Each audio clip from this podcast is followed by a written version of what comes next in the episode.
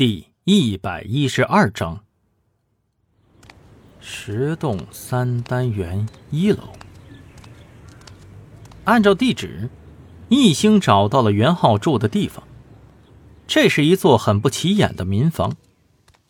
易兴虽然觉得很奇怪，但还是敲响了门。看见了袁浩，易兴直接说出了自己的疑问：“袁浩，怎么搬家了？”发生什么事儿了，易老师？没什么事儿，就是妹妹觉着之前那里住着不舒服，只好搬到这里来了。她的病情越来越严重了。他人呢？袁浩指了指房间，易兴点点头，推门走了进去。只见袁心正在背对着门口。画画。听到关门声，女孩也回头，看到来人是易星，脸上露出了笑意。时间过得很快，四个小时以后，易星才从房间里走了出来。他揉了揉眼睛，样子很是疲惫。心理疏导是一件很费神的事情，再加上面对的是如此病重的孩子。易老师，欣欣怎么样了？袁浩迎上来问道。啊，他睡了，没什么大问题。这段时间的话，尽量顺着他吧，注意陪伴，我也会常来的。易老师，不知道该怎么感谢你才好。平时你的咨询费很贵的。易星看了眼袁浩。他深邃的眼眸里露出了决绝的意思。易星笑了，指了指桌子上刚刚打包来的餐食，说道：“来，咱们吃点东西吧。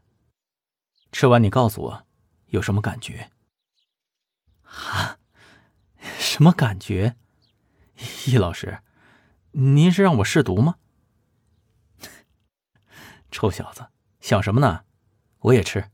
来吧，这句话的分量比任何的辩解都管用。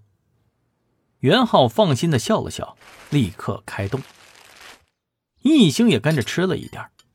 很快，袁浩竖起了大拇指，说道：“嗯，哎呀，叶老师，这是哪里做的菜呀？我在滨海市这么多年，竟然没吃到过这么好吃的馆子。你一定得告诉我地址。”我要带妹妹去吃。好，地址一会儿告诉你。现在你告诉我，这个做菜的人应该是个什么心情呢？啊，易老师，您您开玩笑呢吧？这有点太为难我了，我哪里能吃出来他什么心情啊？在易星的再三要求之下，袁浩又夹起了一块豆腐。闭上眼睛，抿了抿嘴，仔细体会其中的味道。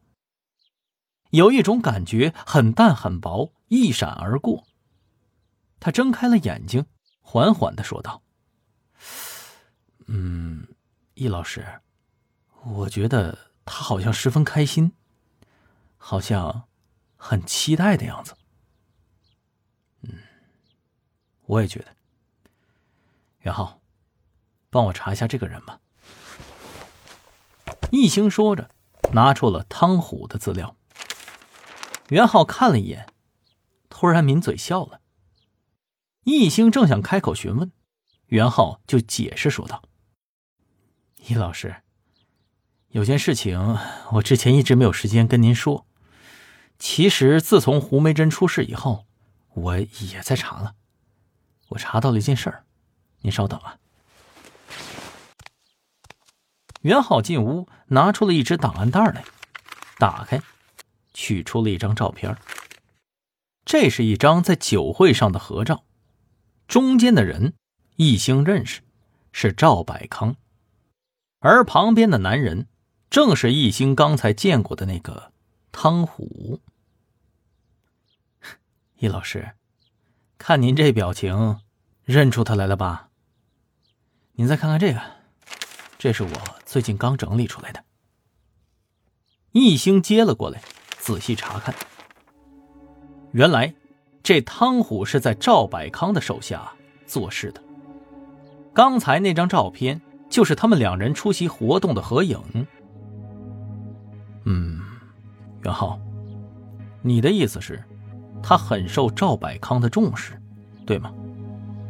是的。像赵百康这样的人物。怎么会和一般的手下合照呢？这张照片说明，汤虎是他十分信赖的得力干将。易兴仔细看着照片之中的两人，赵百康不像是故意做做样子的，而是对汤虎真的很满意。那么问题来了，汤虎到底做了什么，才获得了如此的青睐呢？难道那些幼童的案子？都是汤虎策划的吗？看到易兴的表情沉重，袁浩关心的问道：“易老师，是不是他很重要啊？要不我想办法把他绑来？”易兴白了他一眼：“袁浩，你想啥呢？咱们是警察，又不是土匪。易老师，我们没有坏心眼儿。”我就是想帮您，您一直在这里义务的帮我妹妹治病，我真的无以为报。如果有什么需要我的地方，上刀山下火海，我都义不容辞。